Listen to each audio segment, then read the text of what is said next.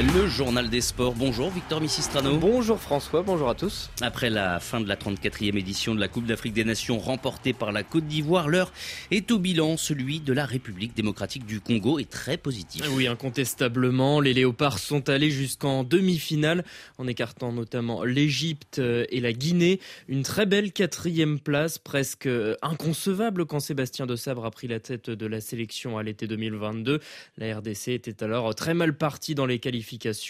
Hier, de retour à Kinshasa, le sélectionneur s'est présenté face à la presse. L'occasion de revenir sur ce parcours, le meilleur du pays depuis 2015 à la Cannes, mais aussi pour Sébastien de Sabre de se projeter vers la suite, comme on va l'entendre dans ce sujet d'Olga Massangou. Il y a des joueurs qui n'ont pas été sélectionnés, qui auraient mérité d'être sélectionnés par rapport à la qualité qu'ils peuvent avoir. Ça montre que les places vont devenir de plus en plus chères en sélection. Des mots de Sébastien de Sabre qui donne le ton sur la concurrence qui s'annonce désormais pour intégrer la sélection nationale.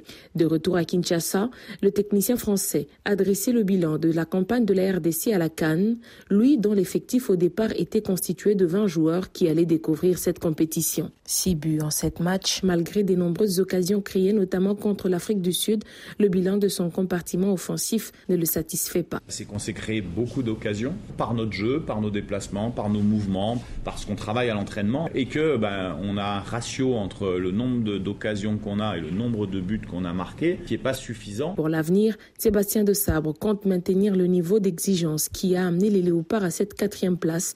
Il espère notamment intégrer les joueurs locaux qui vont performer au championnat national. Au niveau local, on est en train de mettre en place et d'avoir les dates pour euh, organiser un stage avec des joueurs locaux et d'Afrique pour redémarrer aussi l'évaluation de ces joueurs-là. Prochain rendez-vous pour la sélection congolaise, le match contre le Sénégal prévu au mois de juin prochain pour le compte de la troisième journée des éliminatoires de la Coupe du Monde 2026. Olga Massango, Kinshasa, RFI. Et on rappelle que la dernière fois que cette sélection a disputé le mondial, François, c'était en 1974 en Allemagne. Et c'est une récompense et une reconnaissance du beau parcours des Léopards à la Cannes. Deux joueurs figurent dans l'équipe type. La Confédération africaine de football a dévoilé hier le 11 du tournoi et on retrouve le capitaine Chancel Mbemba en défense centrale ainsi euh, que l'ailier de la RDC Johan Wissa.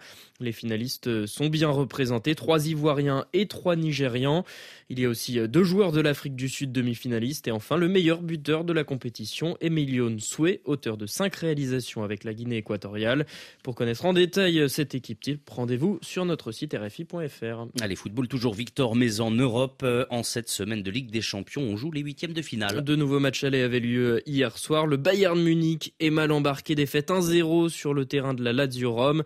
De son côté, le Paris Saint-Germain a pris l'avantage sur les Espagnols de la Real Sociedad sans trembler, mais sans briller, deux buts à zéro. Et aujourd'hui, place à la deuxième Coupe d'Europe, la petite, la Ligue Europa. L'Olympique de Marseille est en déplacement en Allemagne, à Hambourg, pour affronter les Ukrainiens du Shakhtar Donetsk en barrage.